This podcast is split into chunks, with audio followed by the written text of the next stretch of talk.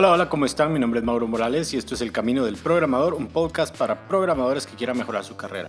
Si es la primera vez que nos escuchas, bienvenido. Espero que en este podcast puedas encontrar las respuestas que estás buscando a los diferentes retos en tu carrera. La semana pasada hablábamos sobre la mejor forma de pedir un aumento y les comentaba de la importancia de producir un valor agregado a modo de apalancar la negociación a su favor. Uno de los ejemplos que di fue el de tomar responsabilidades adicionales y les conté de la vez que tomé el liderazgo de un proyecto y que como resultado mejoré mis habilidades técnicas de liderazgo y como si fue eso fuera poco, recibí un buen aumento. Sin embargo, no siempre tenemos la suerte de que alguien vea nuestro potencial y nos ofrezca darnos esas responsabilidades. Es por eso que en el episodio de hoy vamos a hablar de una forma con la cual fácilmente puedes agregar valor y mejorar tus habilidades técnicas al mismo tiempo. Antes de continuar les quiero agradecer por sus likes en Facebook y recordarles que estoy sacando un episodio nuevo cada jueves. Si no quieres perderte ninguno, por favor suscríbete por medio de SoundCloud, iTunes o cualquiera que sea tu aplicación favorita para escuchar podcasts. El tema de hoy es Automatízate un nuevo trabajo.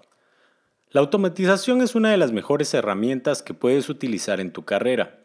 Como ya les he mencionado, soy parte del proyecto Cloud Foundry, una plataforma como servicio donde nuestro objetivo principal es automatizar las tareas mundanas para que los programadores se puedan enfocar en lo que más les interesa, lo cual es escribir código, por supuesto. Pero habría que ser muy ingenuo para creer que las diferentes empresas detrás de un proyecto tan grande como Cloud Foundry solamente están interesadas en hacernos la vida como programadores más fácil, para que se hagan una idea del calibre de empresas que están detrás de este proyecto, voy a mencionar a SAP o SAP, SUSE, Pivotal y VMware.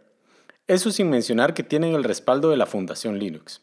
Para estas empresas, el verdadero valor está en la capacidad de enfocar sus recursos, es decir, programadores, en crear productos nuevos y modificar los existentes de tal manera que les generen mayores ingresos. Ellos por su parte están conscientes que para eso necesitan ser ágiles y tú, donde sea que estés, debes enfocarte en poder proveer ese mismo valor a tu empresa a través de la automatización. Esta se puede aplicar en muchos lugares, pero el mejor lugar para iniciar es en aquellos puntos débiles de los procesos que hacemos actualmente. Puede ser el paso a producción de tu aplicativo, la forma en cómo los usuarios reportan bugs o algo tan simple como la forma en cómo presentas cuadros informativos a gerencia. Y para eso te quiero compartir una anécdota. Hace varios años era responsable de la entrega de un reporte que se entregaba semanalmente a gerencia. Éramos dos personas trabajando en este proceso. Yo me enfocaba en hacer diferentes queries en PLSQL y se los entregaba a un compañero quien generaba la información y la presentaba en un cuadro de Excel. Yo sé, suena cosa de dinosaurios, pero aguántense conmigo un ratito. Esta persona lamentablemente cometía muchos errores al generar sus reportes, lo cual reflejaba mal en mi rendimiento y el de mi equipo. Intenté escribir documentación muy clara, pero lo único que logré fue conseguir que me llamara constantemente para preguntarme sobre la documentación. Claro, pueda que mi documentación no fuera perfecta, pero Pongamos eso a un lado. Al mismo tiempo tenía bastante presión de mi jefe para corregir el problema, así que me senté a hacer una lluvia de ideas. La idea que más me llamó la atención fue la siguiente, generar los reportes automáticamente. Quizás para ti suene muy obvio, pero para mí en ese momento eso sonaba como magia negra. Investigué al respecto y aprendí tanto como pude sobre hacer un script en bash, sus variables, eh, cron jobs. Tengo que comentarte que yo era muy nuevo en todo este mundo de Unix, así que para mí todo eso sonaba de verdad como que si me estaban hablando en chino. Al final de una semana tenía un prototipo funcionando y no podía creer cómo habíamos pasado tanto tiempo haciendo esto de forma manual. Cuando todos los reportes habían sido automatizados, no volvimos a entregar un reporte tarde de hecho, el reporte estaba accesible en tiempo real para quien deseara verlo. Ahora, quiero tocar un tema un poco sensible, pero que da a entender claramente lo que te quiero enseñar el día de hoy. Y es que tú te preguntarás, ¿qué pasó con la persona que hacía los reportes? Obviamente su trabajo ya no era necesario, así que lo despidieron. Pero a las otras personas que hacían un trabajo similar, Solo que estas, a diferencia de él, hacían un mayor esfuerzo, los ascendieron como programadores junior.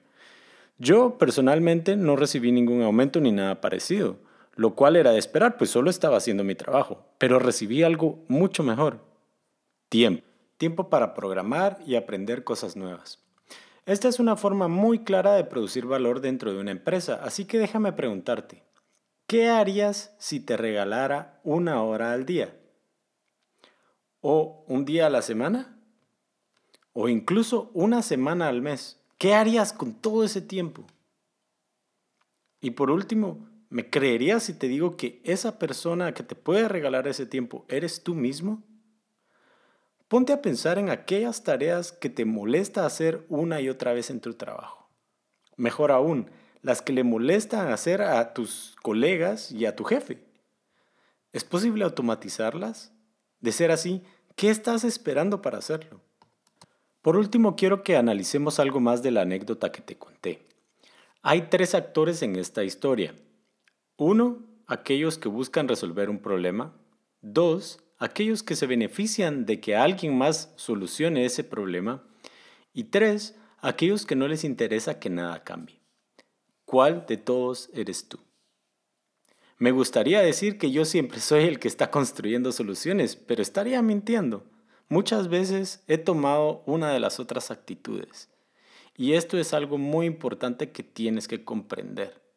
Más allá de los conocimientos técnicos necesarios para automatizar y solucionar problemas, es importante tener la actitud correcta. Bueno, con eso doy por terminado el tema de hoy, pero no quiero irme sin antes compartirles los links de esta semana. Para los amantes del cine y la televisión que nos están escuchando, les quiero recomendar la serie Stranger Things de Netflix. La semana pasada nos devoramos toda la segunda temporada con mi esposa y nos encantó. Algo que me dio mucha risa es que sale un programador, pero como en la mayoría de series, cuando ves el código que escribe con lo que supuestamente está haciendo, no tiene nada que ver.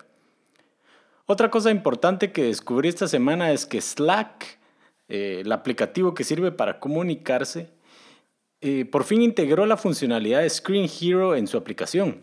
Yo paso mucho tiempo haciendo programación en pareja remota y no se imaginan la diferencia que Screen Hero hace a la hora de compartir tu pantalla, especialmente porque te pone dos punteros, uno por cada persona que está eh, compartiendo la pantalla. En un futuro episodio voy a hablar más sobre este tema de la programación en pareja y de trabajar remoto, pero les recomiendo que lo chequen si no lo han utilizado hasta ahora. Lo último que les quiero compartir es una de mis aplicaciones favoritas para Android y iPhone llamada Flipboard. En Flipboard agregas diferentes fuentes, pueden ser de Twitter o agregadores de noticias, y las ves en tu teléfono o en tu tablet como si estuvieras leyendo una revista. Es bastante cómodo, bastante agradable para la vista, así que es parte de mi rutina antes de irme a dormir. Ahora sí, me despido de ustedes, pero no sin antes agradecerles por su tiempo. Si el episodio de hoy les ha gustado, les pido que por favor lo compartan dentro de sus círculos. También les quiero recordar que me pueden enviar preguntas a través de la página de Facebook, es decir, facebook.com diagonal el camino del programador. No olviden suscribirse desde SoundCloud, iTunes o su aplicación favorita para escuchar podcast. De esa forma no se perderán ningún episodio en el futuro. Les deseo que terminen bien su semana. Hasta la próxima.